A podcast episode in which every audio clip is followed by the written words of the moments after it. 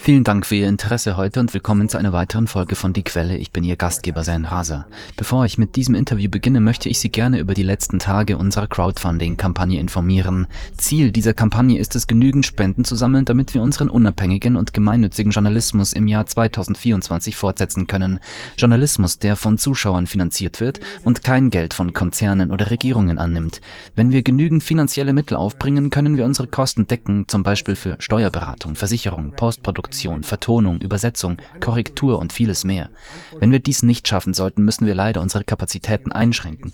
Wenn Sie also regelmäßig unsere Videos ansehen, spenden Sie bitte einen kleinen Betrag, zwei bis drei Dollar oder Euro. Die Links zu den Spendenplattformen finden Sie unten in der Beschreibung dieses Videos. Wenn alle unsere 145.000 Abonnenten nur diesen Betrag spenden, könnten wir nicht nur unser Crowdfunding-Ziel erreichen, sondern auch die Kosten für unsere nächsten zwei bis drei Jahre decken. Heute spreche ich mit der Aktivistin und Ärztin Dr. Jill Stein über den Krieg Israels in Gaza. Dr. Jill Stein kandidiert zudem erneut für das Präsidentenamt der Grünen Partei in den Vereinigten Staaten, worüber wir in diesem Interview ebenfalls ausführlich sprechen werden. Dr. Jill Stein, willkommen zurück in der Sendung. Dr. Jill Stein, welcome back to the show.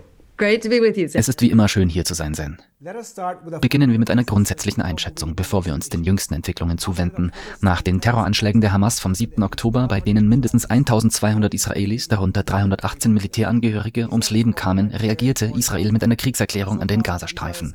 Bislang wurden 22.000 Palästinenser durch Israel getötet, 70 Prozent von ihnen Frauen und Kinder. Nach Angaben der Vereinten Nationen ist etwa die Hälfte der Bevölkerung des Gazastreifens von Hungersnot bedroht. Acht von zehn Einwohnern des Gazastreifens sind inzwischen obdachlos und insgesamt wurden zwei Millionen Menschen Menschen vertrieben. All dies aufgrund des unerbittlichen israelischen Angriffs. Könnten Sie insbesondere auf die Angriffe der Hamas vom 7. Oktober eingehen und die Reaktion Israels beurteilen? Yeah, so um, you know, I I abhor all uh, forms of violence against uh, people. Ich verabscheue jegliche Form von Gewalt gegen Menschen.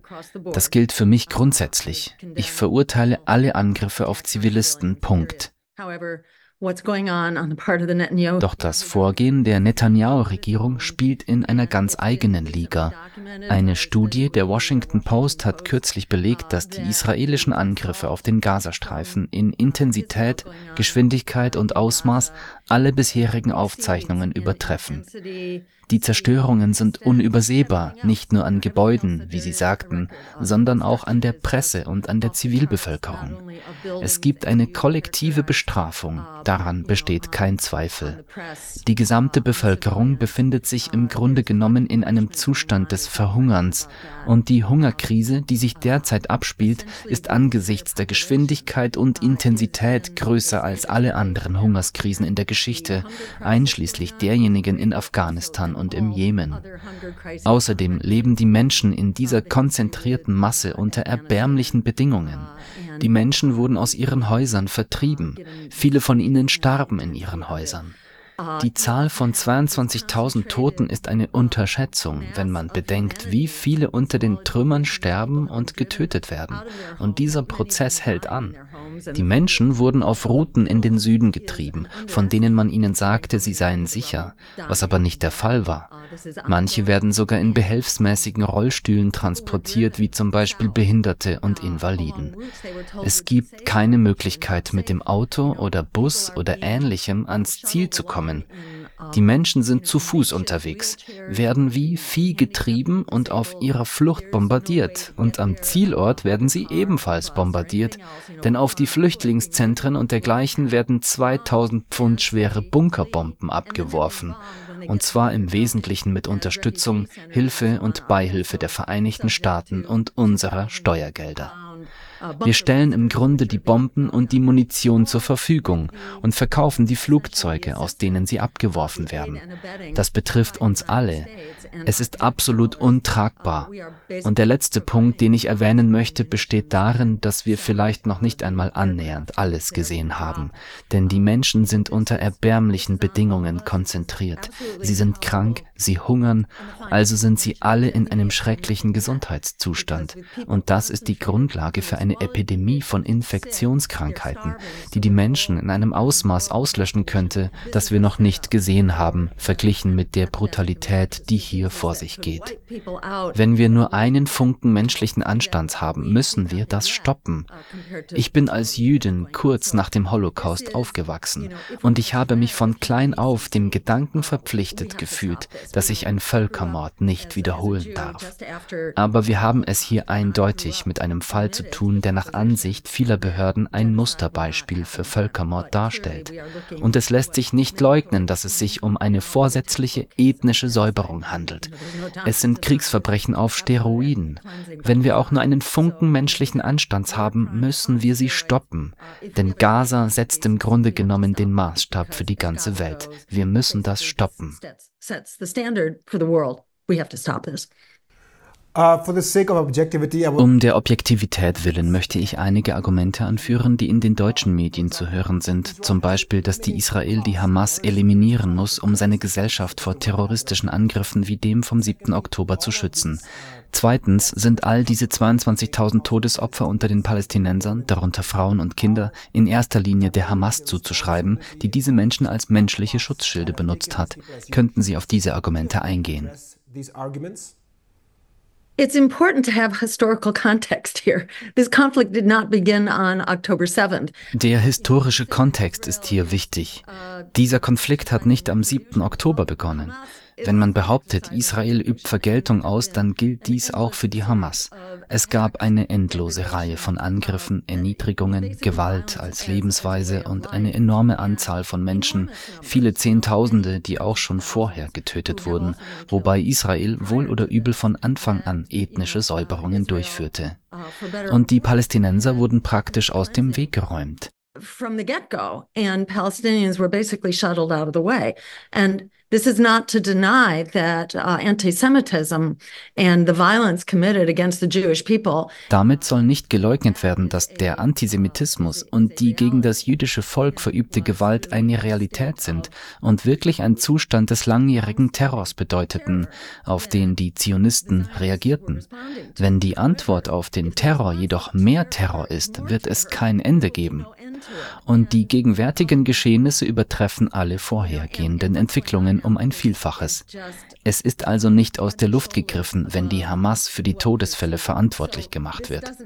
Allerdings war die Gewalt, die der Hamas angetan wurde, schon Jahrzehnte vorher in der Verantwortung der israelischen Armee.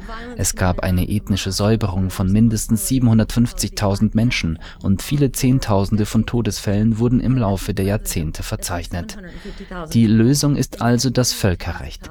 Das Völkerrecht existiert nicht zufällig. Es dient der Lösung dieser Art von Problemen und der Unterbrechung dieser endlosen Serie von Vergeltungsmaßnahmen. Aber wie ich schon gesagt habe, ist die Vergeltung, die jetzt stattfindet, um Größenordnungen schlimmer als alle bisherigen und sie muss unbedingt gestoppt werden. Uh, orders of magnitude worse than anything that's ever been done before, and it absolutely has to be stopped. Ich möchte dieses Gespräch auf die internationale Ebene lenken und dann zu den regionalen und nationalen Aspekten übergehen. Am 12. Dezember 2023 stimmte die Generalversammlung der Vereinten Nationen für die Forderung nach einem sofortigen humanitären Waffenstillstand im Gazastreifen. Eine kleine Mehrheit von 153 Nationen stimmte für einen Waffenstillstand, 10 stimmten gegen diesen und 23 enthielten sich. Die mächtigste Nation, die gegen einen Waffenstillstand stimmte, war offenkundig die Vereinigten Staaten von Amerika. Am 23. Dezember 2023 verabschiedete der Sicherheitsrat der Vereinten Nationen schließlich eine Resolution für mehr Hilfe für Gaza. Nach tagelangen Verhandlungen wurde der Resolutionstext jedoch im Wesentlichen verwässert. Er forderte keine sofortige Waffenruhe, sondern stattdessen Schritte, um die Voraussetzungen für eine dauerhafte Einstellung der Feindseligkeiten zu schaffen. Können Sie etwas über die Rolle der Vereinigten Staaten sagen, insbesondere darüber, warum sie immer wieder ihr Veto gegen jede Resolution einlegen, die einen sofortigen Waffenstillstand vorsieht? Yeah, this is this is outrageous and this is the role that the US has performed over, you know, really since the founding of Israel, that the U.S. has really blocked uh, the expression of the world community. Ja, das ist ungeheuerlich. Genau dieses Verhalten haben die USA seit der Gründung Israels an den Tag gelegt. Die USA haben den weltweiten Ausdruck von Besorgnis und Empörung und die Bemühungen, die seit langem bestehenden Verstöße gegen das Völkerrecht zu korrigieren, wirklich blockiert. Und das ist auf lange Sicht für Israel nicht von Vorteil. Es bringt Israel in eine sehr prekäre Lage. Wir können später mehr darüber sprechen. Aber was jetzt vor sich geht, ist für Israel extrem gefährlich. Im gesamten Nahen Osten und insbesondere an der Grenze Israels brechen jetzt Konflikte aus, wobei immer mehr Akteure mobilisiert werden. Nachdem Israel mit einigen seiner Nachbarn einige Fortschritte gemacht hatte, sind diese nun im Grunde genommen zunichte gemacht worden, während seine Nachbarn sich mobilisieren, um diesen Wahnsinn zu stoppen. Die Sympathien der Welt sind angesichts eines Völkermordes, der von den Opfern per Livestream verfolgt wird, es ist unglaublich. Auch Al Jazeera überträgt die nächtlichen Angriffe live aus dem Libanon und hat einen hervorragenden Blick auf die Explosionen in Gaza. Die Weltgemeinschaft und vor allem die arabische Gemeinschaft werden derzeit stark mobilisiert. Die Lage hat sich zu einem unglaublichen Pulverfass entwickelt.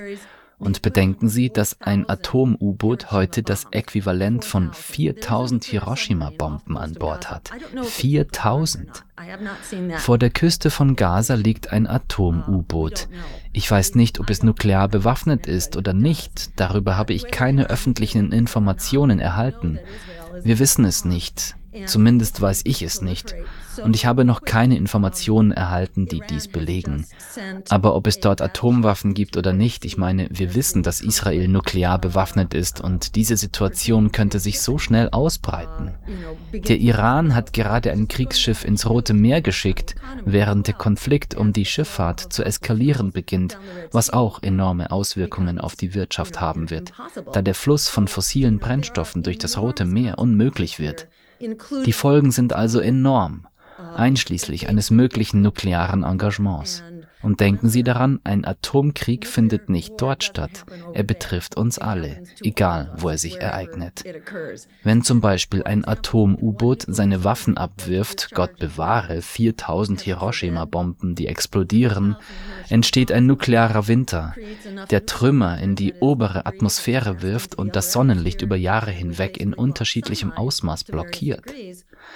Dadurch wird die landwirtschaftliche Produktion so weit reduziert, dass es zu einer weltweiten Hungersnot kommt. Ein Drittel der Weltbevölkerung würde durch ein einziges Atom-U-Boot sterben. Und das wäre nur ein einziges. In der heutigen Zeit, in der wir bis an die Zähne bewaffnet sind und die Atomwaffen zunehmen, zum Teil weil die Verträge aufgelöst wurden, vor allem durch die Handlungen der USA, ist dies unglaublich gefährlich, unsagbar gefährlich. Und jeder sollte sich im Brennpunkt dieses explodierenden Konflikts wissen und ihn sofort beenden, indem die Macht des internationalen Rechts genutzt wird. Und die USA müssen sich den völkerrechtlichen Äußerungen des UN-Sicherheitsrates und der Generalversammlung nicht länger in den Weg stellen. When Russia invaded Ukraine, the United States was very adamant um, Als Russland in die Ukraine einmarschierte, beriefen sich die Vereinigten Staaten unnachgiebig auf das Völkerrecht, forderten Sanktionen und wandten sich an den Internationalen Strafgerichtshof. Wenn Israel hingegen den Gazastreifen angreift und, wie Sie erwähnten, Jahr für Jahr palästinensisches Gebiet annektiert, äußern die Vereinigten Staaten zwar Kritik, verhängen aber nie konkrete Sanktionen. Warum glauben Sie, dass hier mit zweierlei Maß gemessen wird? Wenn Russland ukrainisches Gebiet annektiert, werden Sanktionen verhängt, aber wenn Israel palästinensisches Gebiet annektiert, gibt es lediglich Kritik, aber keine Sanktionen. Warum gibt es diese Doppelmoral in der US-Politik? But no sanctions. Why is there this double standards in the US policy? Ich würde sagen, dass Doppelmoral und Heuchelei in der internationalen Politik der USA an der Tagesordnung sind. Denken Sie an unsere allgemeine Militärphilosophie, die als Full Spectrum Dominance, als vollkommene Dominanz beschrieben wird. Denken Sie nur an die Zeit nach dem Zusammenbruch der ehemaligen Sowjetunion. Die USA verfolgten eine klare Politik, die darauf abzielte, das Entstehen regionaler Mächte zu unterdrücken, regional oder global. Aber selbst auf regionaler Ebene verbietet die US-Politik ausdrücklich das Entstehen einer wirtschaftlichen oder militärischen Macht. Und diese wird verhindert. Anthony Blinken und Kollegen sprechen nicht über internationales Recht. Sie verwenden einen Begriff, den ich vergessen habe, der aber im Grunde bedeutet, dass wir die Richtlinien bestimmen, dass wir das Sagen haben und dass wir von einem Moment auf den anderen die Regeln ändern können was sie auch tun, wodurch die USA ihre Glaubwürdigkeit verloren haben. Es ist also nicht nur eine Katastrophe für die Menschen in Gaza, es ist eine Katastrophe für Israel. Auch für die USA ist es ein Desaster. Es beschleunigt den Übergang von einer unipolaren Welt, in der wir im Grunde der Tyrann auf dem Schulhof waren, zu einer multipolaren Welt, die miteinander auskommen muss. Außerdem gibt es jetzt ein starkes Aufkommen der alternativen Wirtschaft durch die BRICS, die durch ihre Entwicklungsgesellschaften wächst. Und sie haben Zugang zu einer Menge Öl und fossilen Brennstoffen. Wir haben also im Grunde den Würgegriff der Weltherrschaft verloren. Und in dem Maße, in dem wir zurückweichen, in dem Maße, in dem die Sonne über der Ära des US-Imperiums untergeht, sollten wir besser das internationale Recht stärken, sonst werden wir selbst Opfer des Chaos, das wir mit verursacht haben. Eine weitere wichtige internationale Entwicklung in der vergangenen Woche war die Klage Südafrikas als erstes Land gegen Israel beim Internationalen Gerichtshof. Diese erhöht den internationalen Druck auf Israel, die Angriffe zu beenden, bei denen, wie Sie bereits erwähnt haben, 22.000 Palästinenser getötet wurden, die meisten von ihnen Frauen und Kinder. Südafrika wirft Israel vor, im Gazastreifen Völkermord zu begehen und damit gegen die Völkermordkonvention von 1948 zu verstoßen.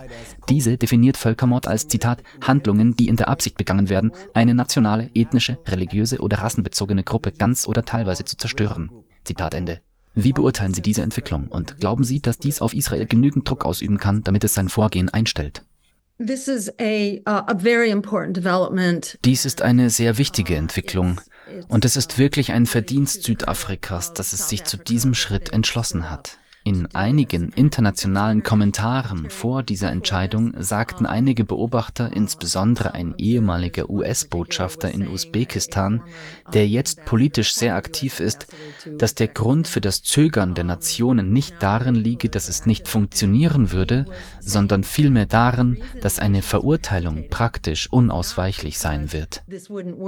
But rather because it's very, you know, it is so true that it's going to be virtually impossible for a conviction not to go through. And that just has staggering consequences. Und das hat enorme Konsequenzen. Denn wenn ein Völkermord oder eine ethnische Säuberung nachgewiesen wird, haben der Internationale Gerichtshof und der Internationale Strafgerichtshof das Recht, Haftbefehle gegen unsere führenden Politiker auszustellen.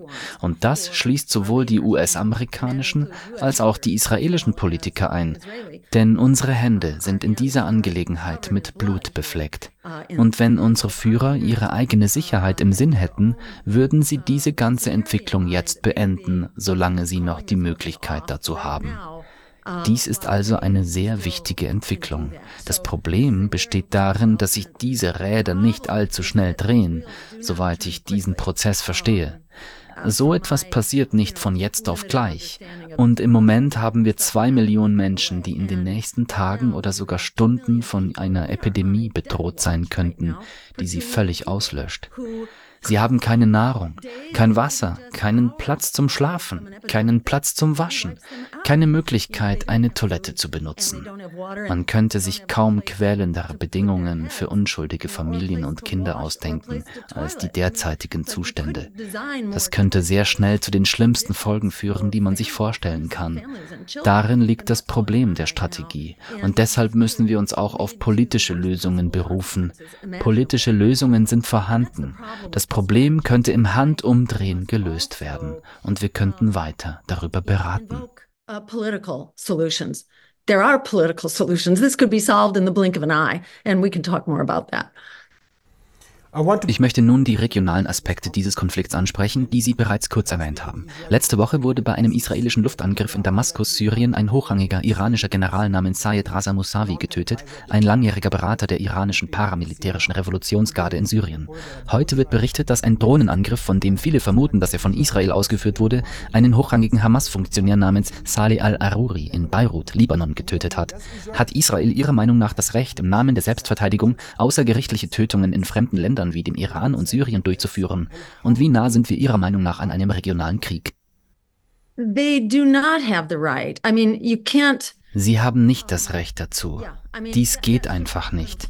Jedes Land könnte jegliche Ermordung als Selbstverteidigung definieren. Das macht es nicht legal. Das ist es nicht. Wir befinden uns jetzt auf einem sehr gefährlichen Terrain. Und man muss sich fragen, versucht Netanyahu genau das zu erreichen? Versucht er den Krieg auszuweiten und die USA hineinzuziehen? Das ist ein absolutes Desaster. Uh, you know, this is an utter disaster. And Netanyahu is a nutcase. Netanyahu ist ein Verrückter und seine Regierung ist im Moment extrem weit rechts. Sie sind das, was sie der Hamas unterstellen und vorwerfen, nämlich Nazi-ähnlich. Es ist wohl kaum möglich, noch rechtsextremer und faschistischer zu sein, als Völkermord zu begehen. Es handelt sich also um einen sehr gefährlichen Kooperationspartner für die USA. Und das ist nur ein weiterer Grund, warum wir einen Neuanfang brauchen. This is uh, a very dangerous partner uh, for the US to be working with and it's just another reason why we need to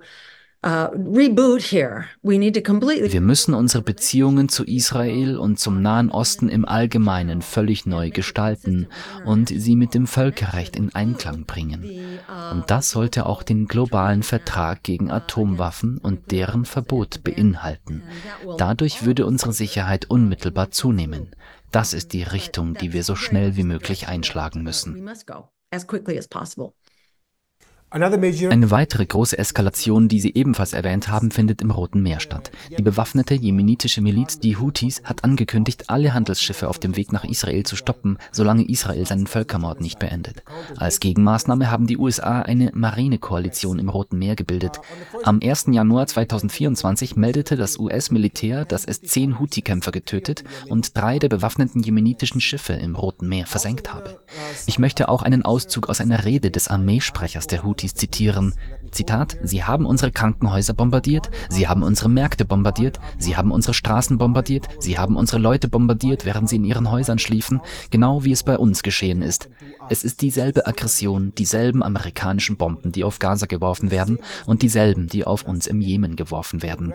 Der Aggressor ist der eine, die Aggression ist die eine, ihr Anführer ist Amerika. Derjenige, der die Aggression im Jemen leitet, ist derselbe, der sie in Palästina leitet. Zitat Ende. Was halten Sie von den Erklärungen der Houthis? Sollte man sie ernst nehmen oder einfach verwerfen? Es ist wahr. Über die Fakten kann man nicht streiten. Man will sie vielleicht nicht hören, aber sie entsprechen der Wahrheit. Und obwohl unsere gefügigen Medien über vieles davon schweigen, entspricht dies den Gegebenheiten vor Ort. Und genau deshalb halte ich es für wichtig, sich vor Augen zu führen, dass Gaza nicht nur Gaza ist. Gaza sind wir alle. And if we degrade the standard of humanity, if we allow this genocide to go forward. Wenn wir den Standard der Menschlichkeit herabsetzen, wenn wir zulassen, dass dieser Völkermord weitergeht, dann ziehen wir den Zorn vieler Nationen auf uns, die uns sehr wohlgesonnen sind. 250 times over the past 30 years. That is according to the Congressional Research Service. Nach Angaben des Congressional Research Service haben die USA in den letzten 30 Jahren 250 Mal ihr Militär entsandt. Wir tun dies also. Laut William Bloom, dem Autor, der die US-Operationen für Regimewechsel katalogisiert hat, waren es 55 und das nur bis etwa 2018. Und seitdem gab es noch viele mehr.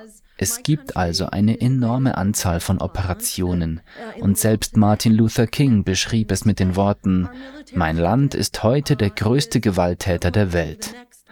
Und das trifft auch heute noch zu. Unser Militärbudget entspricht dem der neun nächstgrößten Länder der Welt. Wir werden also wirklich als Verursacher von Gewalt angesehen. Und das bringt eine Menge Karma mit sich. Und wir fordern Schwierigkeiten heraus. Diese Anspruchshaltung, dass wir der ganzen Welt Gewalt antun können und denken, dass das nicht auf uns zurückfällt, trifft auf jeden Fall zu. Gerade in diesem Augenblick. Und ich bin sicher, dass Sie wissen, dass es inzwischen über 100 Angriffe auf US-Basen in der Nähe des Nahen Ostens gegeben hat. Alarming and uh, mobilizing wir mobilisieren und beunruhigen eine Vielzahl von Kräften gegen uns. Und das schließt die Hisbollah ein, die ein weitaus stärkerer Akteur ist. Und Tausende von Israelis sind jetzt in Gefahr. Sie werden ebenfalls sterben, wenn wir zulassen, dass sich dieser Krieg ausweitet und die Hisbollah und vor allem der Iran einbezogen werden. Ich habe erfahren, dass der Iran seit gestern ein Kriegsschiff zur Verteidigung der Houthis entsandt hat, deren drei Schiffe letzte Woche von den USA versenkt wurden auch wenn ich heute noch keine Nachrichten dazu gesehen habe. Der Konflikt eskaliert also gerade vor unseren Augen. Und wir sollten nicht naiv in die Zukunft blicken.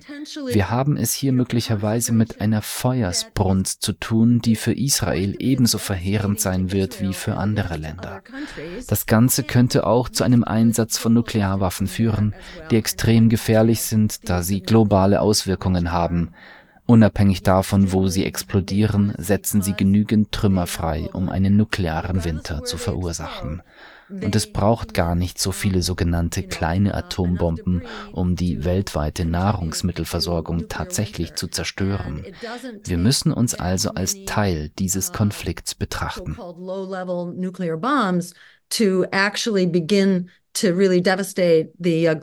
uh. So we have to consider ourselves in the crosshairs of this conflict. Der israelische Finanzminister Bezalel Smotrich, Mitglied der rechtsextremen Partei des religiösen Zionismus, wurde scharf verurteilt, auch von den USA, nachdem er die folgende Erklärung abgegeben hatte, die ich hier zitieren möchte. Zitat: Ein kleines Land wie das unsere kann sich keine Realität leisten, in der vier Minuten von unseren Wohnsitzen entfernt eine Brutstätte des Hasses und des Terrorismus liegt, in der zwei Millionen Menschen jeden Morgen mit dem Wunsch aufwachen, den Staat Israel zu zerstören und Juden abzuschlachten, zu vergewaltigen und zu ermorden, wo immer sie sich befinden. Zitat Ende. Itamar Ben-Gvir, ein weiterer hochrangiger israelischer Vertreter der extremen Rechten, reagierte auf die Verurteilung durch die USA, indem er auf der Plattform X folgende Bemerkung machte. Zitat, ich bewundere die Vereinigten Staaten von Amerika wirklich, aber bei allem Respekt, wir sind kein weiterer Stern auf der amerikanischen Flagge. Zitat Ende.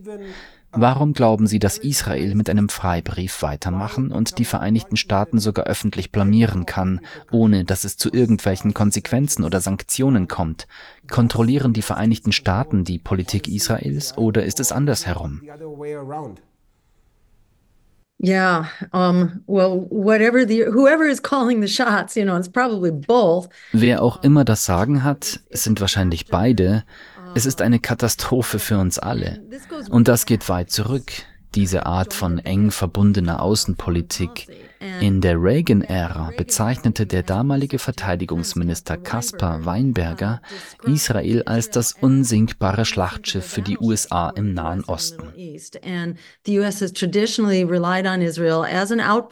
Und die USA haben sich traditionell auf Israel als Außenposten des US-Einflusses im Zentrum der fossilen Brennstoffe verlassen. Mittlerweile sind die USA selbst der größte Anbieter von fossilen Brennstoffen in der Welt. Die Dinge haben sich also geändert. Es gibt die IPAC, die gerade 100 Millionen Dollar versprochen hat, um diejenigen zu besiegen, die es wagen, im US-Kongress das Wort Waffenstillstand auszusprechen. Aber die gleiche Frage kann man auch für unsere Politik in Bezug auf fossile Brennstoffe und Energie stellen, für unser Gesundheitssystem, das das teuerste der Welt und das schlechteste unter den Industrienationen ist, was seine Effektivität angeht. Unser Schulsystem bröckelt. Der Schuldenberg, den nicht nur junge Menschen für ihre Ausbildung bezahlen müssen, um in der heutigen Wirtschaft eine Chance zu haben, sie sind von Anfang an verschuldet. Um, you know, the mountain of debt that uh, not only young people have to pay for their just you know, to get educated, to have a a chance in today's economy, you know, they're in debt from the get-go. I mean, we have a crazy system. Wir haben ein verrücktes System, weil es im Wesentlichen von Geld gesteuert wird. Um es mit den Worten des Richters des obersten Gerichtshofs aus dem vergangenen Jahrhundert, Louis Brandeis, zu sagen, wir haben die Wahl zwischen einer Demokratie oder einer enormen Konzentration von Reichtum. Wir haben eine riesige Vermögenskonzentration auf Steroiden, die unser politisches System im Wesentlichen aufgekauft hat. Wenn man dies wirklich in Ordnung bringen will, muss man das System so umgestalten, dass das große Geld aus unserem politischen System verdrängt wird und die Menschen wieder in den Mittelpunkt drücken. Daran mangelt es definitiv. Und das drückt sich in Dingen wie unserer unglaublich irrationalen Außenpolitik aus, bei der es, wie wir schon sagten, um die Dominanz des ganzen Spektrums geht. Es geht darum, die Welt zu dominieren, was nicht nur nicht funktioniert, sondern uns auch in den Ruin treibt, da dies die Hälfte des Budgets des US-Kongresses beansprucht. Wir geben praktisch eine Billion Dollar pro Jahr für die endlose Kriegsmaschinerie aus. Und als Folge davon haben wir Millionen von Menschen, die keine Gesundheitsversorgung und keine Wohnung haben, die mit Schulden überhäuft sind und kurz vor der Zwangsräumung stehen. Präsident Biden hat vor kurzem die Zahlungen für Studentenkredite wieder aufgenommen. Donald Trump hatte sie gestoppt, pausiert und Joe Biden führte sie wieder ein, obwohl sie nicht nötig gewesen wären, was bei den jungen Leuten nicht gerade ein Gefühl von Dankbarkeit und Wohlwollen gegenüber Joe Biden ausgelöst hat. Aber als diese Schuldenzahlungen aufgenommen wurden, waren 40 Prozent der Studenten nicht in der Lage, diese Zahlungen zu leisten. So sieht die wirtschaftliche Lage der amerikanischen Bevölkerung derzeit aus. 60 Prozent leben von Gehaltscheck zu Gehaltscheck. Wir befinden uns also als Gesellschaft hier in den USA im freien Fall und unsere Ressourcen werden für Völkermord ausgegeben. Was sagt das über unser derzeitiges Zwei-Parteien-Regime aus? Es hat ausgedient. Es muss verschwinden, genauso wie der Völkermord gestoppt werden muss. Kommen wir nun zu den Vereinigten Staaten. Könnten Sie uns eine Übersicht über die Positionen der politischen Parteien gegenüber dem Gazastreifen geben? Insbesondere würde ich gerne wissen, wie es um die Demokratische Partei, die Progressiven, die Zentristen und die Republikanische Partei steht. Gibt es derzeit Stimmen, die offen von einem Völkermord in Gaza sprechen? I haven't heard anybody using that word. Um, you know, for the most part, they have all been in lockstep. And, um, ich habe noch niemanden diese Worte benutzen hören. Größtenteils gehen sie alle im Gleichschritt und in perfekter Harmonie und Übereinstimmung, dass Israel sich, Zitat, verteidigen kann, indem es Frauen, Kinder und Babys tötet und zwei Millionen Menschen verhungern lässt. Kürzlich hatte Bernie Sanders einen Sinneswandel, etwas verspätet, aber er ist der einzige Mensch.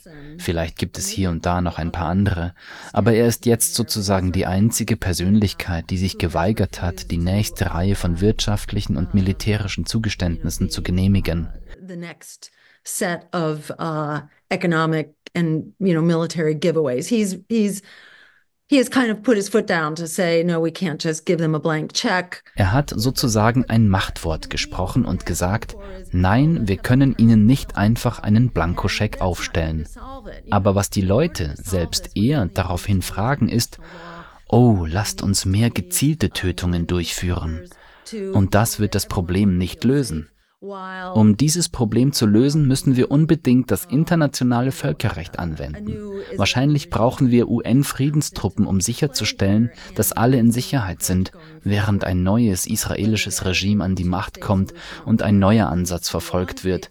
Ob das nun eine Zwei-Staaten-Lösung bedeutet oder eine Ein-Staaten-Lösung, dies wird nicht schnell passieren und es wird nicht von selbst geschehen. Es bedarf daher einiger Schiedsrichter. Zunächst aber müssen wir auf aufhören, diesen Blankoscheck auszustellen und Waffen zu liefern, mit denen Menschen ermordet werden. Keine der beiden Parteien hat auch nur annähernd Licht in die Sache gebracht. Es geht hier nicht um den Kriegsbeginn am 7. Oktober durch die Hamas, sondern um einen seit langem andauernden Krieg, in dem der Gazastreifen tagtäglich absolut unmenschlichen, bestrafenden und mörderischen Bedingungen ausgesetzt ist. You know, Gaza has been subjected to absolutely inhuman, punishing, and murderous conditions as a fact of daily life.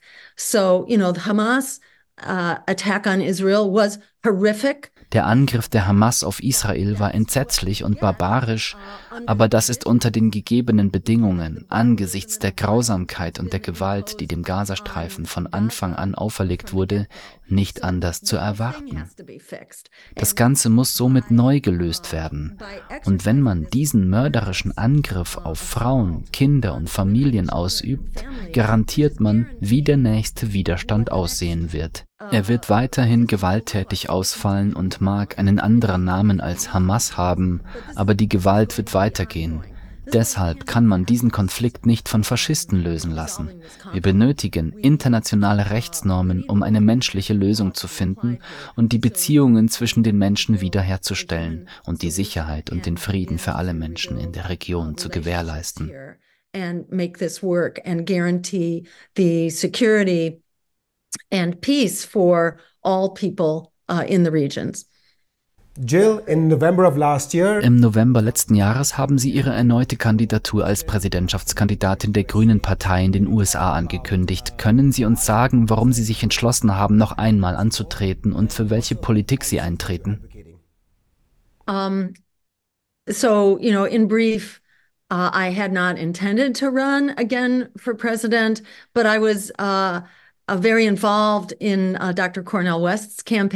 Um es kurz zu machen, ich hatte nicht die Absicht, erneut für das Amt des Präsidenten zu kandidieren, aber ich war sehr an der Kampagne von Dr. Cornel West beteiligt, der für die Grünen kandidierte.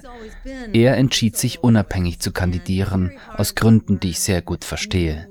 So trennten sich die Wege freundschaftlich. Er war immer ein Einzelkämpfer und es ist sehr schwer, in der Hitze des Gefechts einer Präsidentschaftskampagne eine völlig neue Arbeitsweise zu erlernen. Es machte also Sinn und war die richtige Entscheidung, aber es geschah erst spät. Wer in den USA kandidieren will, muss enorme Hürden überwinden, um auf den Wahlzettel zu kommen und das ist sehr teuer und zeitaufwendig. Wir hatten und haben immer noch Zugang zu den Wahlzetteln für die Grüne Partei in vielen Staaten und in vielen der schwierigsten Staaten.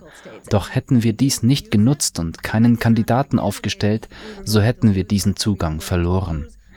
Wir würden das, was wir in jahrzehntelanger Arbeit aufgebaut haben, verlieren. Wir brauchten also einen Kandidaten und ich wurde sozusagen dazu gedrängt, denn es gibt nicht viele Leute, die über die Fähigkeiten und Ressourcen verfügen, um ein solches Team zu mobilisieren. Uh, ich bin also mit einer sehr kurzen Vorlaufzeit eingesprungen, weil wir Fristen einhalten mussten, um in Kalifornien auf dem Wahlzettel zu stehen. Es musste fast umgehend geschehen. Wir sind also ohne großes Trara auf den Zug aufgesprungen und ich war so dankbar, dass wir das tun konnten. Und ich bin all den Menschen dankbar, die es uns ermöglicht haben, auf dem Wahlzettel zu stehen und wirklich zu den Kandidaten zu gehören. Denn wenn man nur im Rennen ist und schlagkräftige Argumente vorbringt, bringt das nicht wirklich etwas. Wie Frederick Douglass sagte, die Macht gibt nichts ohne eine Forderung zu. Das hat sie noch nie getan und wird sie auch nie tun. Und diese Forderung muss in den Hallen der Macht gestellt werden, oder die Macht kümmert sich nicht darum. Es schert sich niemand darum, was man denkt. Das ist nur der Fall, wenn man die Macht der Stimme wirklich gegen andere ausüben kann. Um, so the war in, uh, against Gaza had just broken out. Der Krieg gegen den Gazastreifen war gerade ausgebrochen, als wir unsere Kampagne starteten. Und ich war so dankbar, als wir uns darauf vorbereiteten, dass wir dafür sorgen würden, dass wenigstens eine Stimme gegen Genozid auf dem Stimmzettel stehen würde. Es gibt andere wunderbare fortschrittliche Stimmen, aber sie stehen nicht auf dem Wahlzettel und haben kaum Aussichten auf eine Kandidatur. Das ist sehr schwer. Robert F. Kennedy sammelt eine riesige Menge an Geld, aber er ist ein Kriegshetzer. Er steht voll und ganz hinter den israelischen Angriffen und seine Argumente sind genau die des Netanyahu-Regimes. Es ist wirklich schockierend. Es kann also sein, dass landesweit ein anderer unabhängiger Kandidat auf dem Stimmzettel steht, aber im Moment befinden wir uns dafür auf dem besten Weg. Und wir werden dafür sorgen, dass dieser Kampf nicht zum Schweigen gebracht wird und nicht aus dem Wahlgespräch herausgehalten werden kann.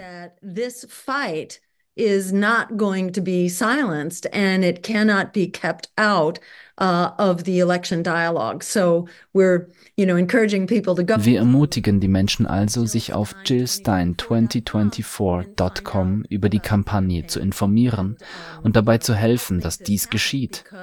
Denn nur so können wir uns politisch durchsetzen. Wenn wir auf den Internationalen Gerichtshof warten müssen, bis sich die Räder drehen, wird es noch eine Weile dauern. Aber wenn wir als politische Kampagne in Schwung kommen, werden sie diesen Druck spüren. Umfragen zeigen, dass 20 Prozent der Afroamerikaner, 20 Prozent der Hispanoamerikaner und 21 Prozent der Jugendlichen bereits erklärt haben, dass sie nicht für Biden stimmen werden. Es gibt eine Bewegung, die Biden im Stich lässt, vor allem in diesen Gemeinschaften. Uh, there is an abandoned Biden movement going on now, uh, especially among those communities. And if we don't provide an option, und wenn wir ihnen keine Wahlmöglichkeit bieten, bleiben sie entweder zu Hause oder sie wählen Trump. Viele von ihnen haben sogar gesagt, dass sie für Trump stimmen werden, um Biden abzulehnen. Und was wir sagen ist, dass man nicht aus Protest für Trump stimmen muss, sondern dass man auch aus eigener Überzeugung für mich stimmen kann. Wir sagen, lasst Trump fallen, gebt Biden auf und schließt euch Jill an. Schließt euch uns an in diesem Kampf für das, wovon wir schon lange sprechen. Aber jetzt ist die Zukunft da. Und nicht nur in Gaza, sondern auch bei der Verschuldung der Studenten, dem völligen Versagen unseres Gesundheitssystems, dem Niedergang unserer Wirtschaft, dem Irrsinn unserer Außenpolitik, die auf wirtschaftlicher und militärischer Vorherrschaft beruht. Wir sind gegen die Wand gefahren. Und Gaza ist der Beweis dafür. Und wir brauchen einen neuen Weg nach vorn. Und das ist es, was in unserer Kampagne vor sich geht. Und so schrecklich die Dinge da draußen auch sind, es ist einfach ein großartiger Zufall, dass wir jetzt hier sind, in einer Zeit, in der sich die Menschen in offener Rebellion gegen das politische System erheben, in einer Zeit, in der die Menschen wirklich nach einer Pro-Arbeiter, Antikriegs-Klimakampagne schreien. Wir sind hier stärker als je zuvor mit einem wirklich überzeugenden Team auf dem Weg im ganzen Land auf die Wahlzettel zu kommen. Die Bedingungen, der perfekte Sturm für einen politischen Wandel sind also da.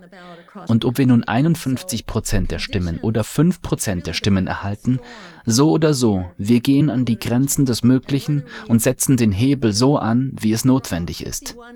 Wer sagt, wir müssen das kleinere Übel wählen, wird sich sehr schwer tun, herauszufinden, welches das kleinere Übel ist, wenn man bedenkt, dass die Demokraten in Sachen Zensur, Krieg und Atomwaffen führend sind und die arbeitenden Menschen sowie die Umwelt in vielerlei Hinsicht vor den Kopf gestoßen haben.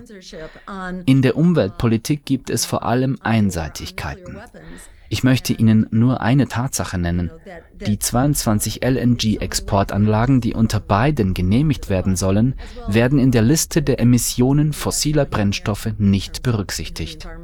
Diese Emissionen werden also praktischerweise ins Ausland verlagert.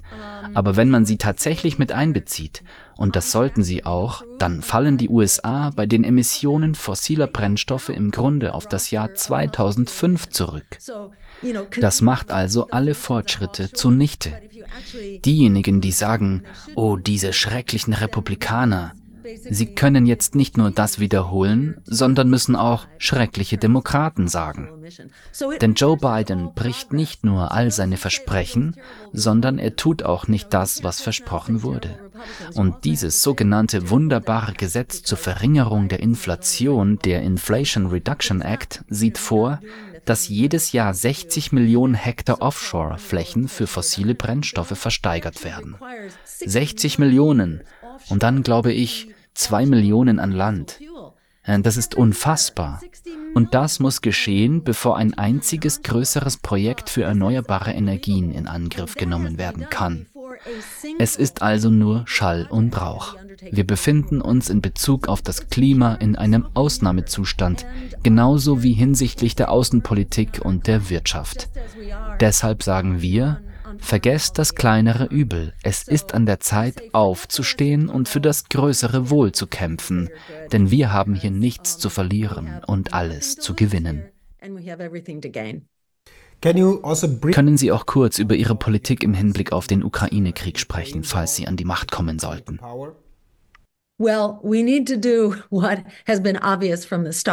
Wir müssen handeln, wie es von Anfang an klar war. Und es ist keine Wissenschaft für sich, wie man hier eine Lösung findet. Ich möchte anmerken, dass dieser ganze Schlamassel in Wirklichkeit von den USA verursacht wurde, die die NATO dazu drängten, nach Osten zu expandieren. Das wäre nie ein Thema gewesen. Außerdem gab es immer wieder Gelegenheiten, auf die verständlichen Bedenken Russlands zu reagieren, jetzt nuklearkompatible Raketen und schließlich Atomraketen direkt an seiner Grenze, fünf Minuten von Moskau entfernt, stationiert zu haben. Wir entschieden genauso, als Russland seine Atomraketen auf Kuba stationierte. Wir haben es nicht zugelassen. Wir starteten unsere Atombomben. Sie waren in der Luft und bereit, abgeworfen zu werden. Schließlich zeigten sich Khrushchev und Kennedy so vernünftig, sich zusammenzusetzen und zu verhandeln. Khrushchev zog seine Raketen ab und wir erklärten uns bereit, unsere Raketen zu entfernen, die sich zu diesem Zeitpunkt in der Türkei befanden, auf die Russland mit der Aufstellung seiner Raketen auf Kuba reagiert hatte. Wir haben uns also zusammengesetzt und einen Dialog geführt. Selbst in der schwierigsten Phase des Kalten Krieges war man also viel vernünftiger, als wir es sein wollten. Russland versuchte zu verhandeln und wir lehnten ab. Das soll nicht heißen, dass Russland hier der perfekte Akteur ist. Man kann Russland durchaus Vorwürfe machen. Der Angriff auf die Ukraine ist illegal, mörderisch und entsetzlich. Trotzdem war er völlig vermeidbar.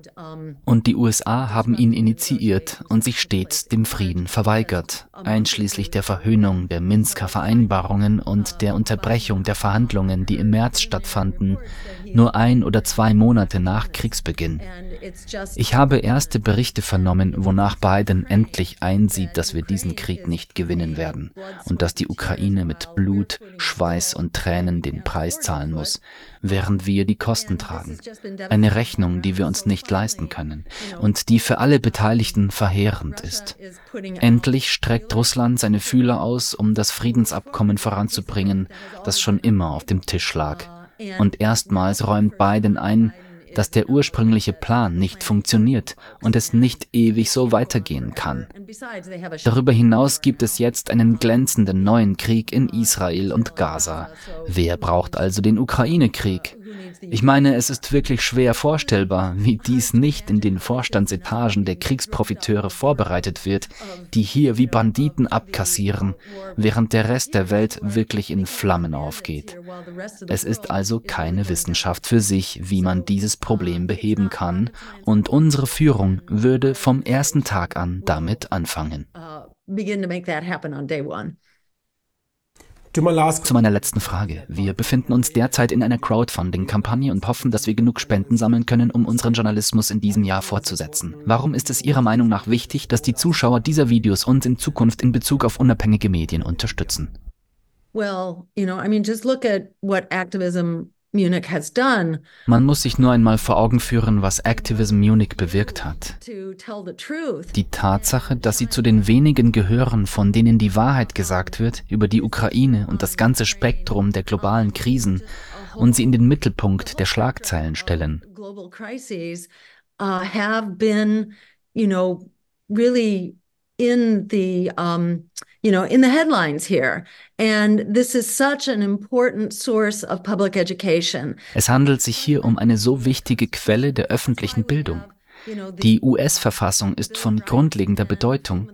Deshalb haben wir auch die Bill of Rights, wobei die Pressefreiheit an erster Stelle steht. Sie haben eine so wunderbare und mutige Arbeit geleistet, wie es sonst niemand getan hat, und mussten unglaubliche Anfeindungen einstecken, weil sie Aussagen machten, die der aufgebrachte Pöbel nicht hören wollte. Sie wollen es immer noch nicht hören, aber es ist wirklich wichtig. Und wir müssen uns damit abfinden, dass die Wahrheit jetzt von unabhängigen Medien und nicht mehr von Konzernmedien erzählt wird.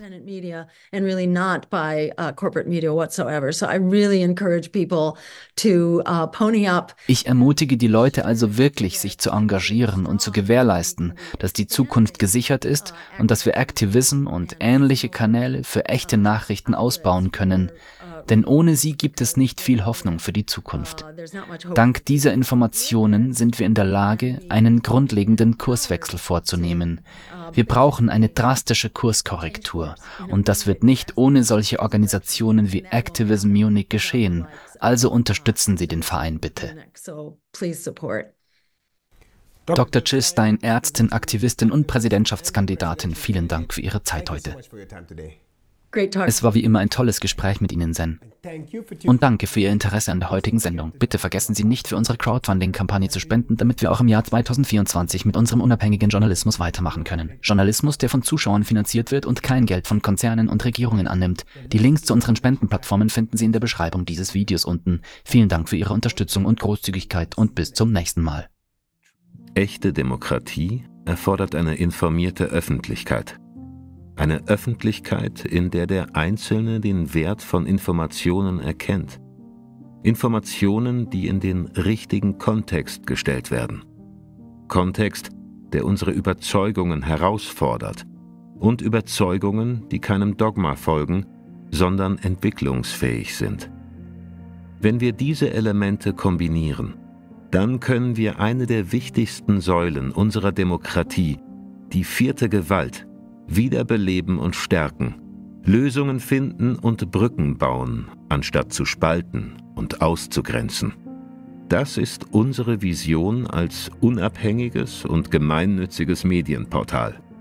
Um sicherzustellen, dass wir auch unabhängig bleiben und diese Vision nicht gefährden, bleiben wir werbefrei und nehmen auch keine Gelder von Konzernen oder Regierungen an. Unser Journalismus ist ausschließlich auf Sie, die Öffentlichkeit angewiesen, um als Medium weiter existieren zu können. Gesellschaftlicher Wandel lebt von Partizipation. Werden Sie Teil der Veränderung. Wenn jeder unserer Abonnenten nur drei bis fünf Euro monatlich spendet, dann können wir gemeinsam ein Netzwerk schaffen, das einen sehr wertvollen Beitrag zur Meinungsbildung etabliert. Viele kleine Beiträge schaffen etwas Großes.